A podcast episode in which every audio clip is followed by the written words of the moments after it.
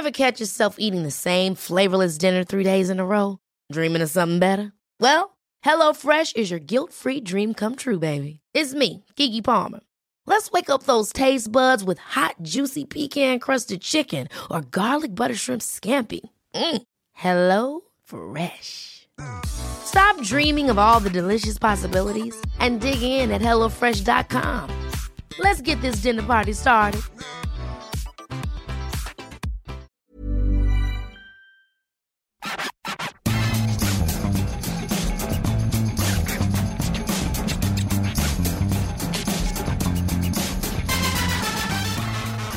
Bonjour à tous et bienvenue dans le FC Stream Team. Je suis Martin Mosnier, journaliste à Eurosport. À première vue, on pourrait se dire une Stream Team sans Maxime Dupuis.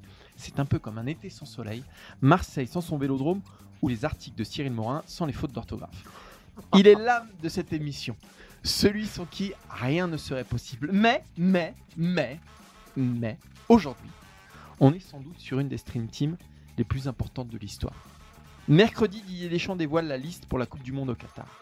Lundi, Paris connaîtra son adversaire pour les huitièmes de finale de la Ligue des Champions. Et dimanche, Marseille affronte Lyon dans l'un des matchs les plus excitants de l'année. Cette Stream Team est un concentré des enjeux les plus aigus de l'année. Impossible de la rater. C'est ce qu'on appelle une émission charnière. Une émission décisive, une émission qui fera date. Et devinez quoi? Eh bien, Maxime Dupuis, il est en vacances. Tranquillou, il se fait dorer la pilule pépère pendant que les sous-fifres, Cyril et moi, charbonnent. Je le vois déjà avec son maillot de bain, à nous écouter sur son transistor, parce que c'est quand même un homme d'un certain âge, avec son cocktail à 100 balles, pendant qu'avec Cyril, simple employé que nous sommes, nous transpirons dans ce studio trop chauffé. Les petites mains sont là pour vous servir, pendant que le patron vit sa plus belle vie. Aujourd'hui, en ce vendredi 4 novembre, vous découvrez la vraie face de Maxime Dupuis. Alors merci Cyril de m'accompagner dans ce dur labeur. Et vous allez vous rendre compte que Maxime est tout à fait dispensable à cette émission. Je compte sur toi Cyril. Bah, dis donc, quelle pression. Salut, euh, Bah, je te mets un Martin. petit peu de pression, Merci beaucoup. Alors, quand même deux choses. Je prends un taquet gratos euh, sur mes coquilles dans mes papiers. C'est vrai. Voilà, a priori. Et vrai. surtout, euh, Maxime qui se dort la pilule en Angleterre. euh, pas Ça, il faut pas le dire qu'il est en Ah, Angleterre. tu vois, on pourrait faire croire qu'il est au Mali. Non, moi, je suis etc. très attaché à la vérité, Martin. Tu veux ton augmentation surtout, j'ai l'impression. Aussi un petit peu. ah là là, quel enfoiré.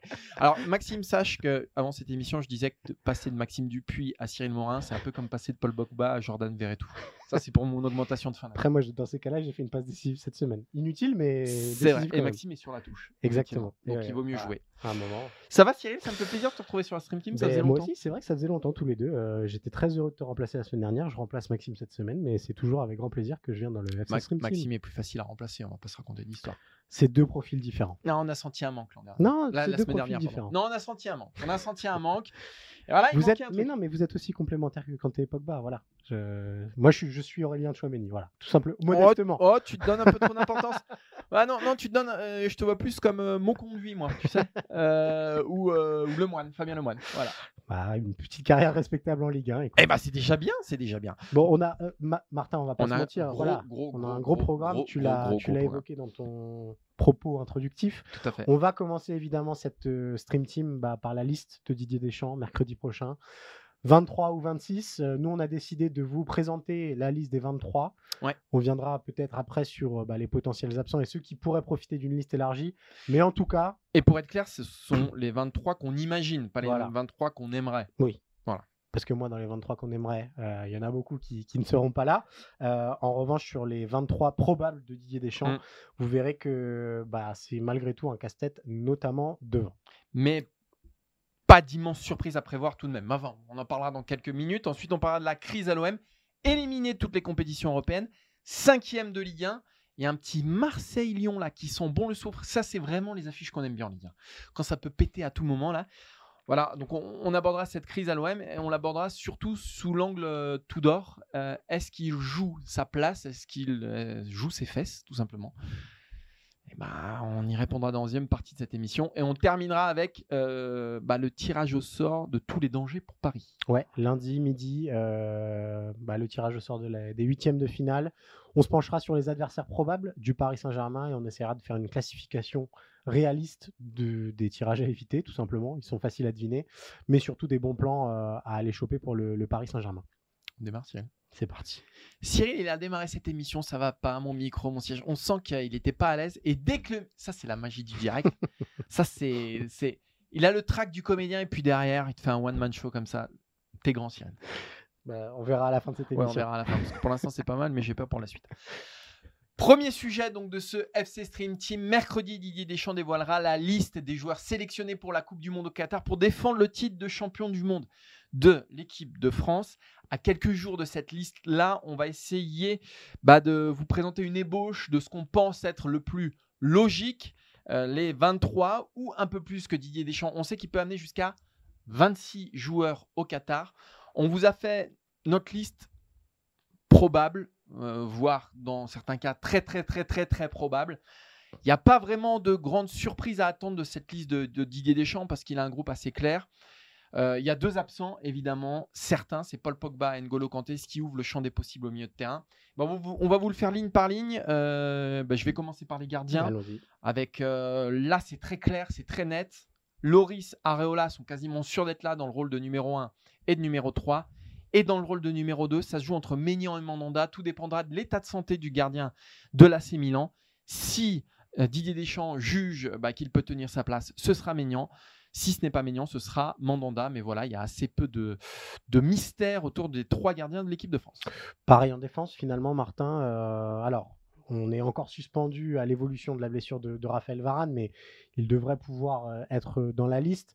Et finalement, quand on s'est penché sur les noms qui devraient être retenus, bah, c'est presque clair comme de l'eau de roche. On Oui. a Pavard et Klaus à droite, possiblement pour le poste de piston, même si Coman peut l'occuper également.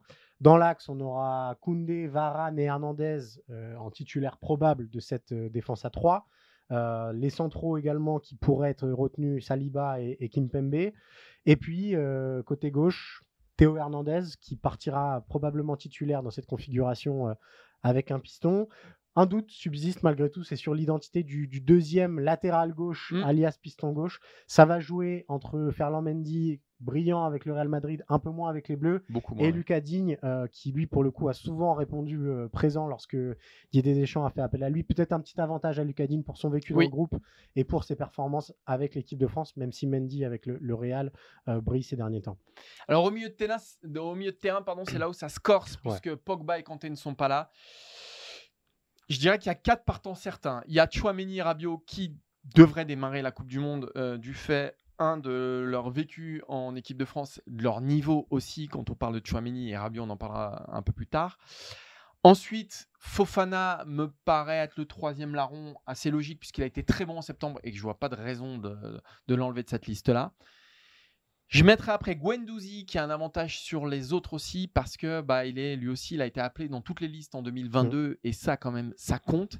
Et après et bah il y a trois hommes qui se disputent une place. Je mettrais peut-être là c'est très très compliqué mais je mettrais peut-être un léger avantage à Eduardo Camavinga qui profiterait donc de l'absence de Pogba, ce serait peut-être lui le grand gagnant mais après, il y a Verretou qui est aussi, lui, régulièrement appelé, euh, voire Ndombele qui, quand même, euh, à Naples, voilà, il profite de, de, de, de- la bonne dynamique euh, napolitaine. Et les trois, les trois c'est presque un choix par défaut. de Les trois, c'est un pour- choix par défaut de toute Deschamps. façon. Kamavinga est, est sur une saison très compliquée au Real Madrid. Oui. Euh, il joue très peu. Il, a été, il n'a pas été bon quand il a été rappelé en Exactement, septembre. Et ça, on sait que c'est le genre de détail qui ne plaise pas à Didier Deschamps.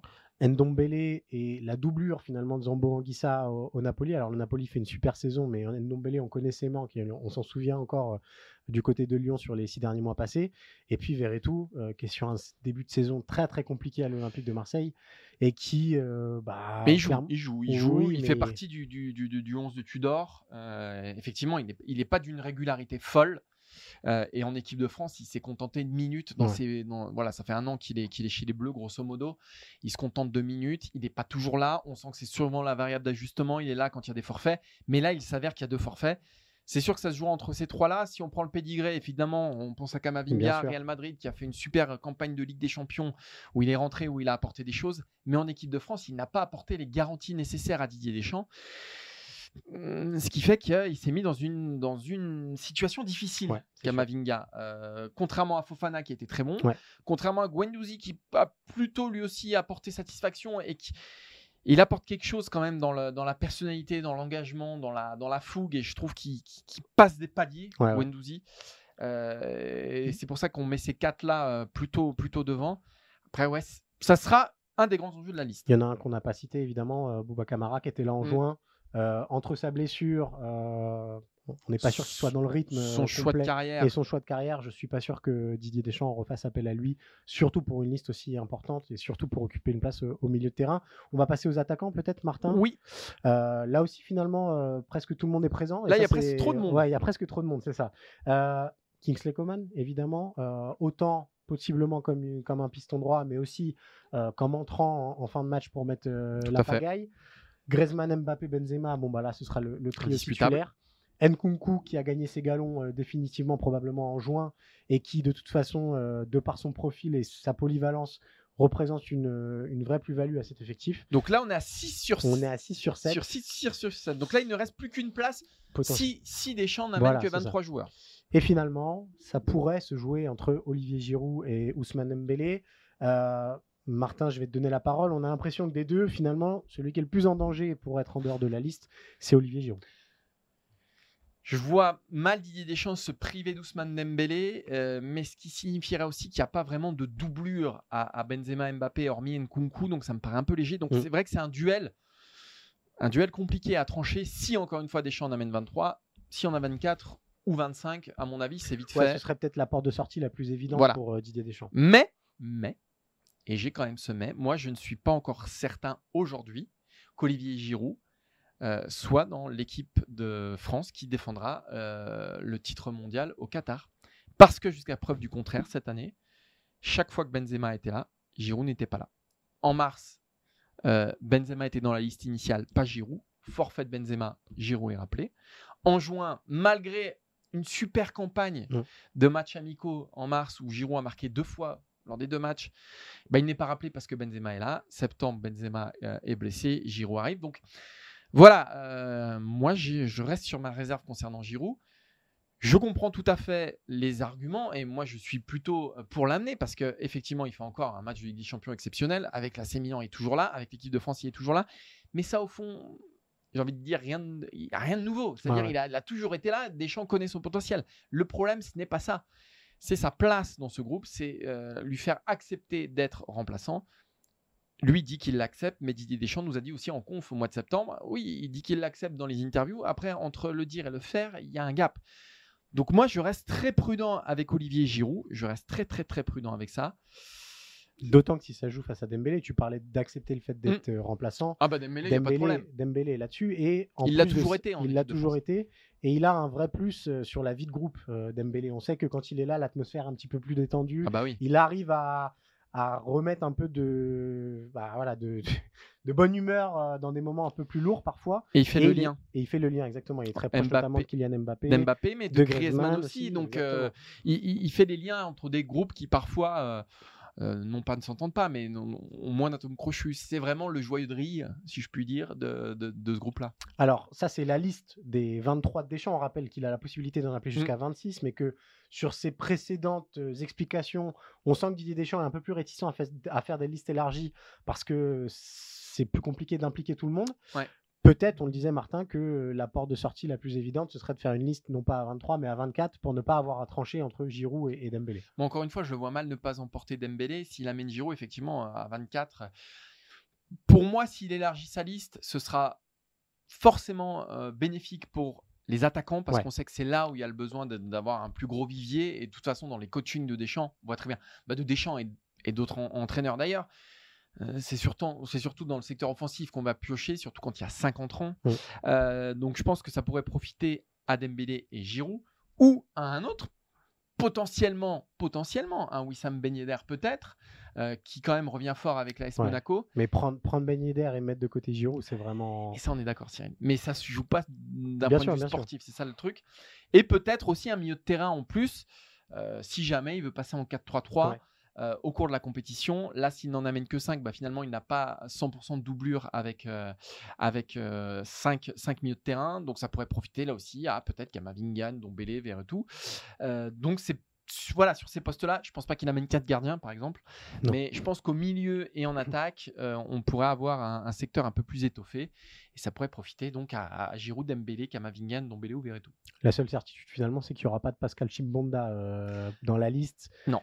De, de, personne. En plus, on n'a aucun joueur qui crève l'écran et que personne n'avait imaginé il y a quelques mois. Finalement, on est sur des dynamiques assez lisibles. Non, Martin Terrier, ça me semble, Ouais, ça ça me part semble de trop trop tard. ouais. Ça me semble trop tard. Je vois pas pourquoi Didier Deschamps l'aurait pas essayé euh, au mois de septembre. Et puis là encore, encore une fois, il y a eu un, il y a eu- d'ha- d'habitude sur les listes de mai, il y a quand même entre mars et mai. Des tests. Voilà, et puis il peut se passer des choses. Il y a Ouais. des fins de saison, il y a des choses comme ça. Il y a des jeux, il y a des, il y a des, il y a des joueurs qui peuvent arriver qu'on on, on les a pas vus quoi. On les a pas vus arriver.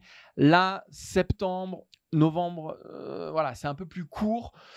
Je pense il y aura pas, il y aura pas d'énormes surprises à mon avis, euh, ou alors peut-être sur un milieu de terrain parce que Pogba et Kanté sont pas là, sur Mm. un Kefren Turam, quel- quelque chose comme ça, mais euh, Ça, ça ressemblerait pas, ça ressemblerait pas beaucoup à, à Didier Non, Deschamps. ça ressemblerait pas beaucoup à Didier Deschamps. On a parlé de la liste des 23, euh, Oui. Martin. On voulait faire un petit focus sur le 11 titulaire. Oui. euh, après la grosse info finalement qui est arrivée en début de semaine lundi, à savoir le, le forfait de Paul Pogba pour cette Coupe du Monde.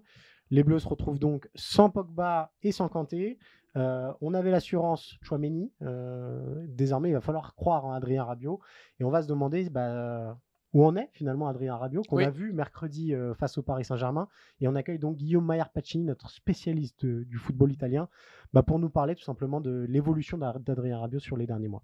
On va parler donc effectivement d'Adrien Rabiot qui est amené à finalement endosser un costume de titulaire alors qu'on s'y attendait pas, qu'il était quatrième dans la hiérarchie. Mais bon, Kanté Pogba n'étant pas là, naturellement, il monte de deux crans et devrait démarrer face à, face à l'Australie en compagnie d'Aurélien Tchouameni. On voulait faire un petit focus sur bah voilà, le, le- le réel niveau d'Adrien Rabiot parce qu'il a une image un peu brouillée en France depuis son départ du PSG, ses caprices au PSG, euh, aussi le fait que c'est pas forcément un joueur qui va salir son short, c'est un voilà, euh, il- Une voilà. histoire même compliquée avec les Bleus, parce qu'il y a histoire. cette histoire de, de réserviste refusé. exactement lors de la Coupe du Monde 2018, Mm. euh, e- effectivement. On va essayer de démêler un peu le vrai du faux et, euh, et- et se poser cette question quel est le vrai niveau d'Adrien Rabiot?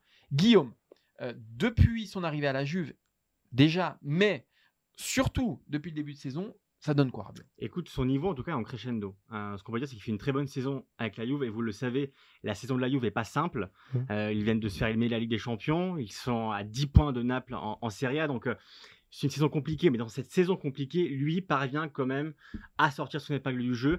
Et surtout, Martin et Cyril, c'est un des soldats d'Allegri. C'est-à-dire qu'Allegri, quand il est revenu sur le banc de la Juve en 2021, il a eu cette phrase en conférence de presse en disant Rabiot, c'est un joueur qui doit marquer au moins 10 buts par saison. Et Il en a deux là. hein. il en a 4. Non, quatre. hein. Toutes compétitions confondues, voilà. Mais en tout cas, euh, quand il est là, quand il est disponible, Rabiot est toujours titulaire. Il a manqué 5 matchs cette saison, 4 fois sur une blessure et une fois pour une, suspension. Donc euh, Rabiot, c'est un des soldats d'Allegri et il répond présent, vraiment dans une équipe qui est... Alors j'ai pas envie de dire à l'agonie parce que le, le mot est, est fort et la saison n'est pas encore terminée, on n'est même pas à la deuxième partie, mais Rabiot, en tout cas cette saison, euh, est l'un de ceux qui émergent à la Juve et qui portent l'équipe à bout de bras. Donc euh, je comprends l'image écornée qu'on a en France et en Italie. Vous savez, on a aussi l'image avec sa maman parce que voilà, il est en fin de contrat, on le rappelle Rabiot, donc c'est un peu compliqué en ce moment. Mais en tout cas, au niveau du jeu, on l'a vu contre le PSG, Rabiot, c'est l'un des meilleurs joueurs de la Juve cette saison. On vous a compilé les, les, mo- les moyennes de Rabiot depuis son arrivée euh, à la Juve de, de la part de la Gazzetta. Effectivement, on voit que c'est sa meilleure euh, saison jusqu'à présent. Euh, Alors 5,91 en 2019-2020. Il faut rappeler que c'est noté sur 6, c'est la moyenne en Italie. Oui. Euh, oui, donc, c'est euh, 6, exact. Ouais. 5,88 2020-2021, 5,71 2021-2022 et 6,31 donc cette saison. Ouais. Donc c'est Ce vrai. qui- Ce qui prouve qu'il est en crescendo. Il, a- il- il monte crescendo. En équipe de France, euh, alors là encore, je pense que bon, il y a son image dont on a parlé. Il y a aussi Mm. la comparaison avec Pogba et Kanté qui lui ont fait mal, puisqu'il est, il est souvent apparu comme le, le troisième homme. Mais quand on regarde dans le détail, finalement, alors oui, c'est craché au mois de juin euh, face à la Croatie Mais comme au France, effectifs. et comme tout l'effectif. Sur le dernier Euro, il est l'une des rares satisfactions. Il fait un match inaugural exceptionnel face à l'Allemagne, vraiment, où il est très, très, très, très, très, très bon. Après, Deschamps l'utilise un peu partout parce qu'il Mm. y, a- il y a beaucoup de blessés, donc c'est plus compliqué. Mais euh, il y a ce match au Portugal aussi qui est un match référence. Et même ces derniers temps, il marque en Croatie. Enfin, ce que je veux dire, c'est que je trouve qu'on le juge un peu durement, Rabiot, et que dans les faits, quand on regarde ces matchs, j'allais dire objectivement, eh ben, c'est un peu mieux que ce qu'on entend par-ci par-là. Ce n'est pas Pogba, ce n'est pas Kanté, c'est entendu, mais comme solution B, Franchement, il y a beaucoup de sélections qui aimeraient avoir Rabiot. Ce qui est, ce qui est pas rassurant dans, dans les matchs que tu as évoqués, euh, matchs références, c'est que finalement, ces, ces matchs références, ils ont été faits et avec euh, Kanté et avec Pogba, Évidemment. face au, au Portugal et face à l'Allemagne. Moi, j'ai une question pour toi, Guillaume. Euh, il joue en double pivot aussi euh, à la Juve, comme ça va être le cas pendant cette Coupe du Monde. On sait qu'a priori, dans cette Coupe du Monde, celui qui va récupérer le plus de ballons chez les Bleus, ça devrait être Aurélien Chouameni. Est-ce qu'il a encore cette capacité à être décisif et à être bon dans le dernier geste ou est-ce que il est trop neutre encore dans, dans cette utilisation-là? L'avantage déjà que Rabiot a, c'est qu'il est aussi polyvalent. Parce que Mm. tu l'as dit, il joue dans un double pivot, mais la Juve, euh, contre le PSG, elle joue dans un milieu à 5, avec un milieu à 5. Donc Rabiot, en fait, peut dépanner à plusieurs postes. Devant cette saison, il a marqué un doublé contre le Maccabi, il a marqué un autre doublé en, en Serie A contre Empoli. Donc c'est vraiment un joueur cette saison qui sait être décisif, on va dire, dans, bah, dans la zone offensive. Donc non seulement il défend, parce que la Juve aujourd'hui a besoin de défendre, parce que c'est assez compliqué au niveau du collectif, mais c'est aussi un joueur qui sait apporter devant, qui apporte un allant offensif. Et, et comme je vous l'ai dit, c'est un joueur avec un caractère assez fort aujourd'hui, et dans le bon sens du terme. Donc aujourd'hui, c'est pas seulement le, le Rabiot qu'on connaît en France, qui a cette image un peu, un peu écornée, tu l'as dit Martin. qui a Mais du mal à se faire voilà, mal, qui a aujourd'hui- du mal à. Exactement. Aujourd'hui, c'est un des leaders de la Juve, parce qu'on rappelle que Pogba, évidemment, est blessé. Il y a beaucoup de blessés à la Juve, ils en sont à 12 aujourd'hui. Et Rabiot, on l'a vu en conférence de presse il y a 15 jours, il a dit, moi aujourd'hui, je me sens partie prenante du vestiaire, je, je me sens leader de ce vestiaire-là. Donc, euh, il a vraiment pris un, cette saison une autre dimension à la Juve. Il y a eu ces deux premières saisons assez compliquées, mais en tout cas, aujourd'hui, c'est l'un des patrons de, de cette Juve sur le terrain. Et dans le vestiaire, quand même, il commence à se, à se faire entendre. Calme- Calme-toi. Autre point à mettre en avant, euh, Martin, euh, sur ce sujet-là. Euh, on a regardé les, les sélections des autres potentiels Eh appelés euh, Et oui, c'est là. euh, au, au milieu de terrain chez les Bleus. Rabiot en est à 29, Chouameni en est à 14, je crois, et derrière il y a un énorme gap. Fofana n'en a que 2, Gendouzi est sur 4 ou 5, je crois. Donc c'est vraiment aussi, euh, quand on sait l'importance que porte Deschamps à l'expérience du plus haut niveau et à l'expérience du niveau international, ça explique pourquoi Rabiot a une longueur d'avance sur tous les autres. Euh, Il y a son niveau, mais il y a aussi son vécu avec les Bleus qui jouera forcément beaucoup Et- plus que, que le reste. Et pour rebondir là-dessus, c'est le seul au milieu de terrain qui aura joué déjà un match en compétition internationale, Coupe du Monde ou Euro. Voilà, c'est tout. Donc effectivement, Deschamps ne pourra pas s'en passer. Deschamps va démarrer avec lui. Et puis moi, ce que tu me racontes, Guillaume, ça me rassure beaucoup. Et je me dis que la France va être championne du monde parce que Rabiot, comme tu me le décris, c'est Pogba Kanté x 12. Donc euh, Non, les doigts dans le pif. C'est pas le pif. meilleur milieu de Serie A, qu'on soit clair, mais en tout cas, cette saison, et on le voit au niveau des notes qu'on vient tout juste de découvrir, c'est l'un des meilleurs joueurs de la Juve, et je trouve vraiment que cette saison, il est en nette progression. Donc, euh, euh, c'est pour ça aussi que la Juve veut le prolonger. Euh, la Juve, il y a un an, euh, Martin et Cyril, je ne suis pas certain qu'elle aurait voulu le prolonger. Oui, Aujourd'hui, oui.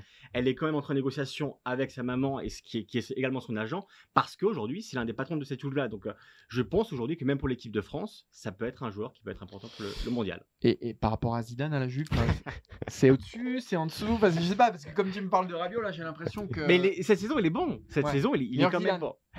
À l'époque. Je peux pas dire ça, mais. Ah, tu peux pas dire ça, mais on n'est pas loin quand même. En tout cas, euh, vous l'avez dit, c'est un élément euh, indispensable de la Juve et je pense qu'avec l'équipe de France, de toute façon, sa, sa place euh, quasiment Ah bah oui, là, bah, Deschamps n'a pas finalement trop le choix, même si Fofana a fait un super rendez-vous au mois de septembre. Ouais. Il est trop vert encore. Donc, Ouais. euh, donc voilà. Bah, en, en tout cas, c'est vraiment quelqu'un qu'on va suivre avec attention euh, dans cette Coupe du Monde, notamment sur le premier, deuxième match qui donneront euh, la tendance de, de, de sa compétition. Merci Guillaume. Bah, merci à vous de m'avoir accueilli dans la Strip Team. Toujours un honneur de venir. J'aimerais que tu restes avec nous pour le reste, mais comme on va parler du, de football français, je pense que c'est pas Non, possible. mais euh, on va faire un peu de promo. Euh, si vous avez aimé l'intervention de Guillaume, Oh venez le lundi écouter Tour d'Europe, euh, autre émission euh, football d'Eurosport, et on va rappeler au passage. T'as pas des fringues à vendre Non, aussi ou non Mais vas-y, Mais hein, Martin, on va rappeler au passage que euh, si vous voulez retrouver tous les podcasts d'Eurosport, rendez-vous sur Eurosport FC sur vos plateformes préférées. Vous trouverez donc le lundi Tour d'Europe, le mercredi mercredi Mercato et le vendredi le FC Stream Team. faut y aller là par contre, Guillaume. Eh tu ben, vois, la, la porte là, elle est ouverte. J'y vais, j'y vais. Je vous laisse à la Coupe du Monde au football français, puis moi je m'en vais dans ma, dans ma taverne italienne. Ouais, bah justement, pour la Coupe du Monde, t'auras un peu de temps libre, c'est bien. Ben j'y vais. Ciao Guillaume. Allez Cyril, on va retourner en, en Ligue 1 avec euh, le genre de match qu'on aime bien, Marseille-Lyon, qui arrive pile au bon moment, puisque Lyon est en plein redressement, alors que Marseille est en pleine décrépitude. C'est des matchs qui peuvent agir souvent comme des tournants, et là, ça peut agir comme un tournant pour un homme, pour Igor Tudor, euh, parce que Marseille va mal, la crise pointe le bout de son nez, 5 défaites lors des 7 derniers matchs, cinquième de Ligue 1 alors qu'ils étaient solides dauphins il y a Ouais. quelques semaines encore, et surtout éliminé de toutes les compétitions européennes. Bref, Le bilan de l'OM euh, avant d'entamer euh, ce mois de novembre n'est pas fameux. Euh, Cyril, il y a un parfum de crise à Marseille. Ouais, il y a un parfum de crise et finalement, on en saura plus dimanche à 23h. si l'OM venait à s'incliner face à l'OL, on jouerait plus grand-chose de l'avenir d'Igor Tudor parce que moi, j'ai un peu peur Donc pour toi, il joue sa place dimanche? Oui, parce que je pense que au-delà du résultat pur euh, de l'OM face à Tottenham, dans ce qui s'est passé, euh, et notamment ces dernières minutes où Igor Tudor a pris la décision, selon RMC, de ne pas prévenir cette équipe euh, qu'elle était en, en position d'être qualifiée, il y a eu une rupture en fait avec. alors, il y avait déjà une rupture avec certains, je pense à Payet et à Gerson. Là, il y a une rupture même avec des, des titulaires. On, on va vous lire la, la déclaration d'Amin Harit après le match qui dit il y a eu un manque de communication entre nous sur la fin pour nous dire qu'on était à ce moment-là qualifié pour la Ligue Europa. On ne va pas tirer les uns sur les autres, mais c'est un manque de communication flagrant. Vous dire que je ne suis pas dégoûté que cette information ne soit pas remontée sur le terrain, ce serait vous mentir. Moi, à mes yeux, là, ça, ça charge clairement euh, Ah, Igor ah bah oui. Euh, c'est lui le principal responsable de cette situation-là. On, on pourrait redébattre du fait de savoir si l'OM aurait dû être plus prudent, etc. C'est un, autre débat, mais il y a, peut-être quelque chose qui s'est rompu euh, mardi soir au Vélodrome. Et si il y a un non-match de Marseille face à Lyon dimanche, je pense que ni le Vélodrome ne sera très patient, euh, ni Longoria, qui au fond euh, est aussi un petit peu égratigné dans l'affaire.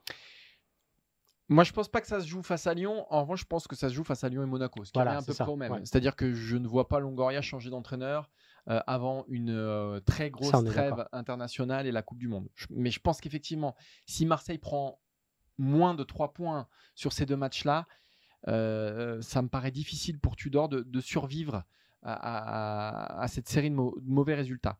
Toi, tu as parlé effectivement du, du lien avec son vestiaire. Moi, je vais te parler aussi de ce qui se passe sur le terrain. Mm. C'est-à-dire qu'en termes de coaching, on a encore eu euh, cette semaine, mais je- même face à Strasbourg par exemple, il fait rentrer Gerson, qui est complètement démobilisé, euh, qui n'a plus la tête à l'OM. euh, il le fait rentrer contre Strasbourg à un moment où il fallait garder le score. Je ne fais pas rentrer Gerson pour garder le score, mais bon, bref. En Ligue des Champions, pourquoi il sort Gigot, qui est très bon euh, Verretou, qui est très bon Pourquoi il garde Sanchez, qui est à la, enfin, qui- qui- qui- pour lequel c'est très compliqué, qui, qui a des problèmes physiques assez patents Pourquoi il laisse Payet sur le banc à un moment Ouais, où c'est peut-être ça le, le plus gros. eh oui, c'est ça le plus gros point. C'est pourquoi il laisse Payet sur le banc dans une fin de match où Marseille a besoin de reprendre la maîtrise des événements, la maîtrise technique des, des, des- des- des événements. Euh, voilà. Et le cas Payet est symptomatique puisque je crois que Payet démarre six matchs depuis le début de saison, mais on ne sait pas trop ce qu'il va en faire de Dimitri non. Payet, euh, Igor Tudor. On, on a du mal à comprendre. Et tu parlais du Vélodrome. Tudor n'a jamais eu une cote d'amour. euh, par exemple, si on la compare à un entraîneur plus récent, celle d'un Sampaoli euh, et même d'un André Villas-Boas. Ah oui, Villas-Boas, à un moment, était euh, Voilà. beaucoup aimé par Marseille. et donc, je pense que si euh, Marseille décide de s'en séparer, euh, le Vélodrome s'en remettra assez facilement. Le, problème de Tudor aussi, c'est que finalement, on sait qu'il ne changera pas. Ça, c'est Euh, le point central du problème. au fond, on ne peut pas se raccrocher à l'espoir de euh, peut-être que Tudor va s'adapter, peut-être que Tudor va revoir ses plans. Il, a- il est venu avec sa vision et c'est Il est ce que, borné. c'est ce Eh que demandait Longoria à l'époque. Ça a marché euh, jusqu'à il y a sept matchs, on va dire, jusqu'à ce choc presque face au, au Paris Saint-Germain. Depuis, bah, ça part à volo, les résultats sont plus là et comme tu dis, dans le jeu, on voit des vraies insuffisances qui semblent compliquées de, de- de combler euh, d'ici la trêve et même après, parce que l'OM va pas trouver un avant-centre de niveau international Mm. cet hiver, c'est à peu près certain. Oui. Euh, L'OM a toujours besoin d'argent et d'ailleurs cette non-qualification en huitième de finale euh, bah, va peser lourd à la fin sur, sur les comptes marseillais. Donc euh, le problème de Tudor, c'est aussi lui-même, il y a ce coaching et cette incapacité pour lui à, à s'adapter peut-être à, à l'écosystème marseillais.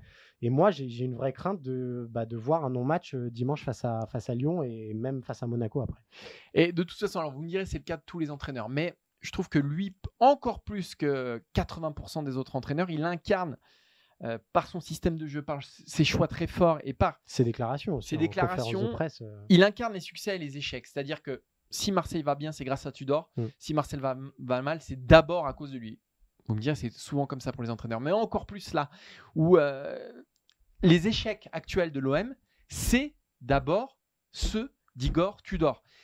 Et, et si, doit- si, si l'OM doit prendre une décision, et en plus, ce sont des échecs quand la pente a commencé à monter. Donc c'est ça, moi, qui me, qui me chagrine le plus. C'est-à-dire que tout se passait bien et il ne faut pas lui enlever non plus tout, ce qu'il a fait de bien. Mais dès que la pente a commencé à se raidir un tout petit peu, qu'il bah, lance à domicile, euh, une qualification en Ligue des Champions face à Tottenham, face à Francfort, et là, Lyon et Monaco, voilà, il faut que Marseille réagisse, sinon je ne vois pas comment il pourrait résister à une série de mauvais résultats. On parlait des cadres, Martin va peut-être terminer là-dessus. Euh, Mbemba est venu s'exprimer après le match pour euh, dire qu'il regrettait ce manque de communication. Gendouzi aussi. Mmh. On a vu que Alexis Sanchez n'était euh, pas spécialement content du rendement qui était proposé par l'Olympique de Marseille. Et Sanchez, depuis le début de saison, il se bat avec des ballons casse Oui, tout seul, c'est ça. tout seul. Bah, c'est Guendouzi en soutien, c'est ça que je comprends pas moi. C'est toujours, mais c'est toujours le même, le même souci. Donc au fond, si ces cadres-là, eux aussi commencent à lâcher Tudor, qui sont titulaires, qui sont titulaires et qui ont même euh, des galons supplémentaires grâce à Tudor, je pense mmh notamment à Gendouzi, bah ça va devenir très très compliqué pour le Croate. Autant dire, suivez Marseille-Lyon parce que ça va être sympa quand même ouais. dimanche soir. Allez, on va terminer avec euh, le Paris Saint-Germain. Le Paris Saint-Germain qui ne sait pas encore à quelle sauce il va être mangé en huitième de finale de Ligue des Champions, mais qui maintenant au moins connaît ses adversaires. Paris qui a terminé deuxième de façon rocambolesque de son groupe derrière euh, le Benfica Lisbonne et donc qui va devoir se coltiner a priori du lourd en huitième de finale de Ligue des Champions. Alors on, a décidé de vous classer chacun des adversaires potentiels du PSG pour le tirage au sort de, de lundi, du on va dire plus favorable au plus dangereux et on va commencer Cyril avec, on vous les a fait par groupe presque. Presque par groupe et on va commencer par peut-être les deux adversaires les plus faciles entre guillemets sur le, papier. Voilà, sur le papier, il faut toujours préciser ça.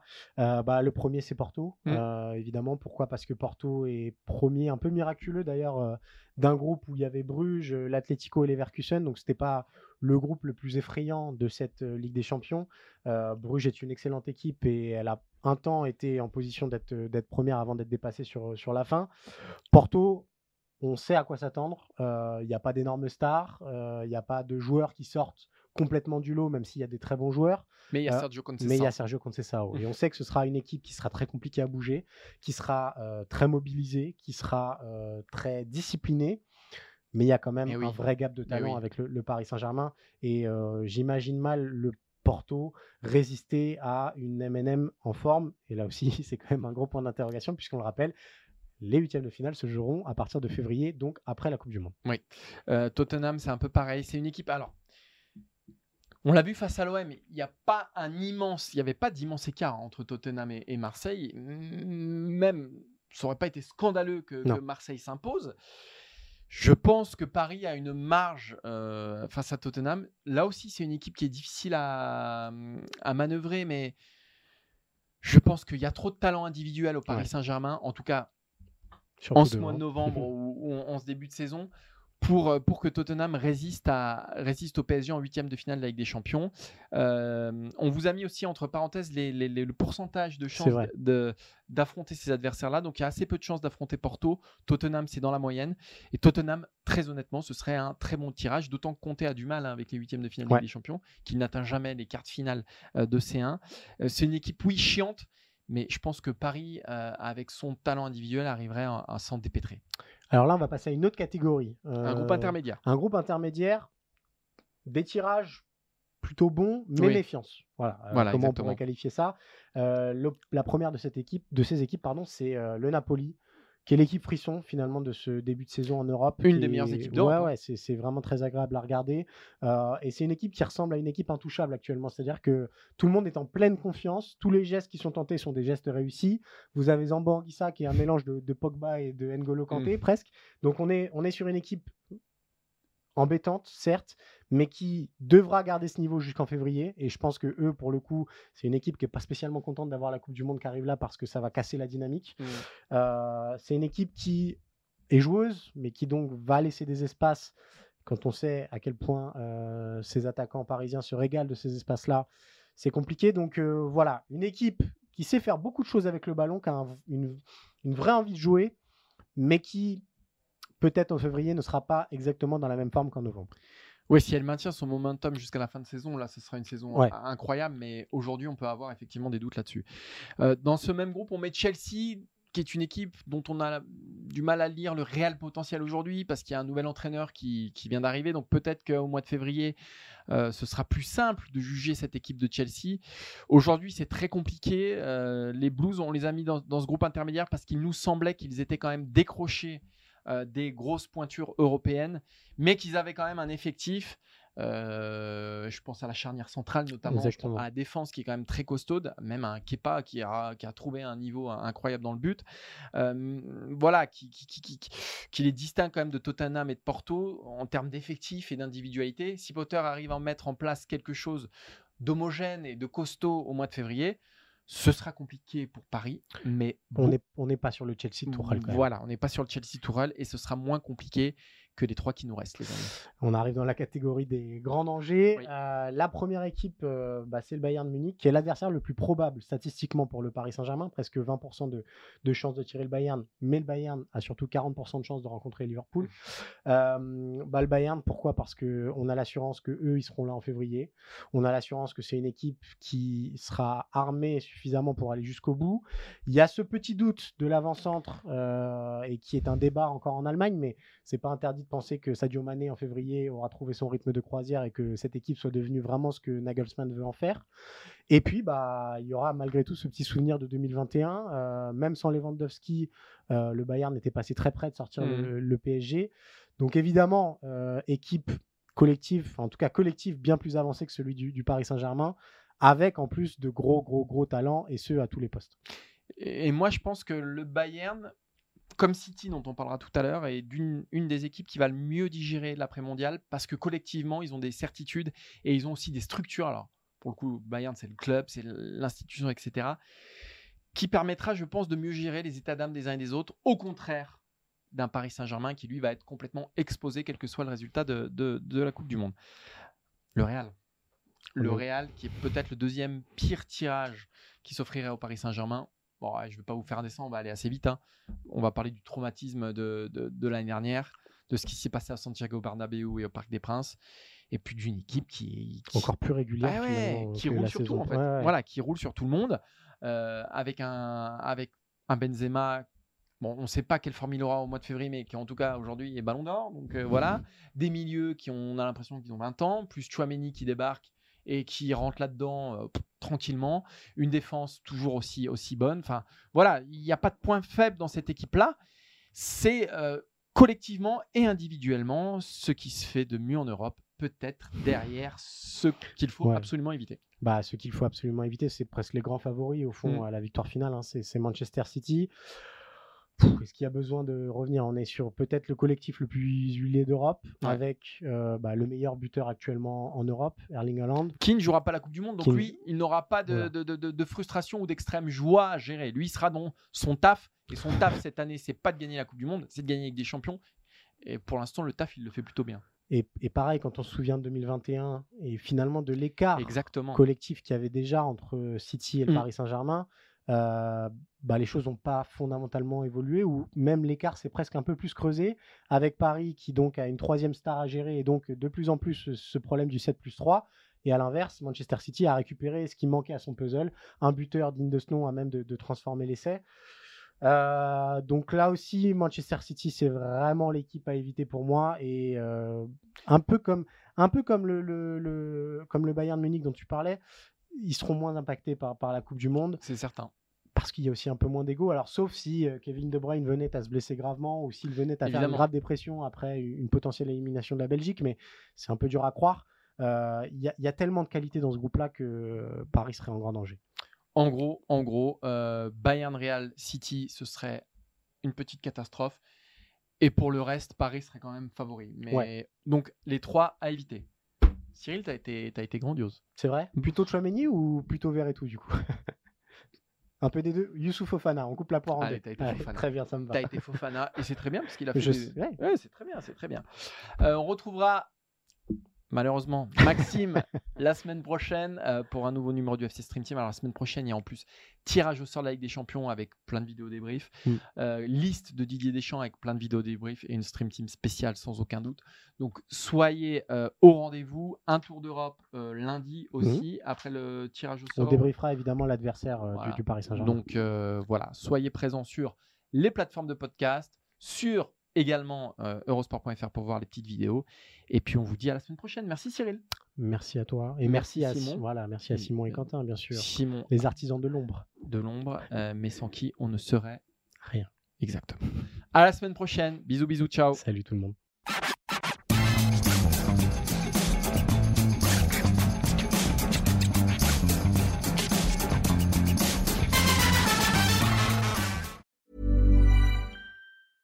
Ever catch yourself eating the same flavorless dinner three days in a row?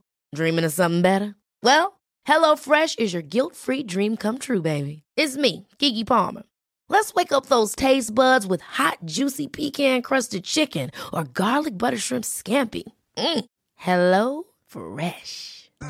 Stop dreaming of all the delicious possibilities and dig in at HelloFresh.com. Let's get this dinner party started.